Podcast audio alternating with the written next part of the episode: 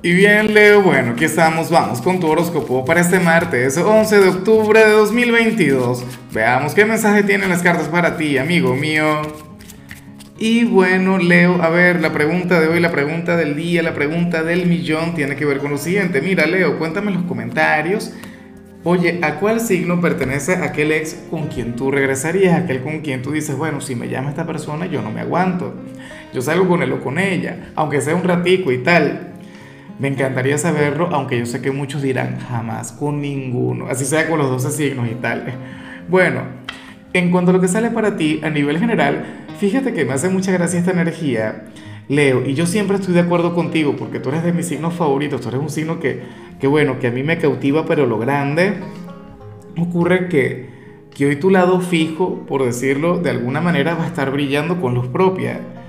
Tú sabes que, ok, tú eres un signo de fuego, pero eres un signo fijo. Y los signos fijos se caracterizan por ser a veces un poquito tercos, por ser un poquito testarudos, por el hecho de, bueno, de, no cambiar de opinión o de aferrarse a lo que consideran que es correcto, no sé qué.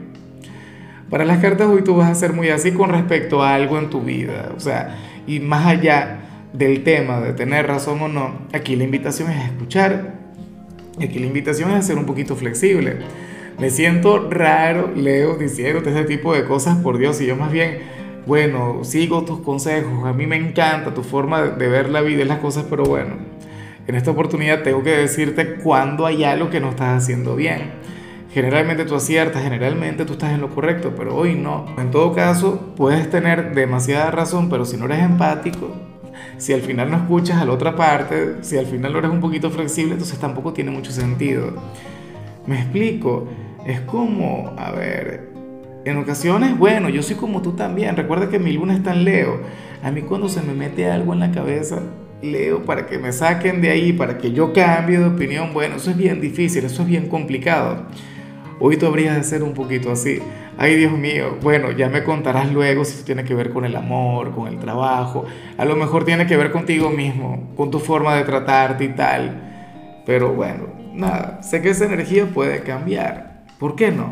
Y bueno, amigo mío, hasta aquí llegamos en este formato. Te invito a ver la predicción completa en mi canal de YouTube Horóscopo Diario del Tarot o mi canal de Facebook Horóscopo de Lázaro.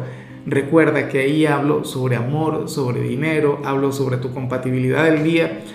Bueno, es una predicción mucho más cargada. Aquí, por ahora, solamente un mensaje general. Se te quiere, se te valora y por supuesto recuerda que nacimos para ser más.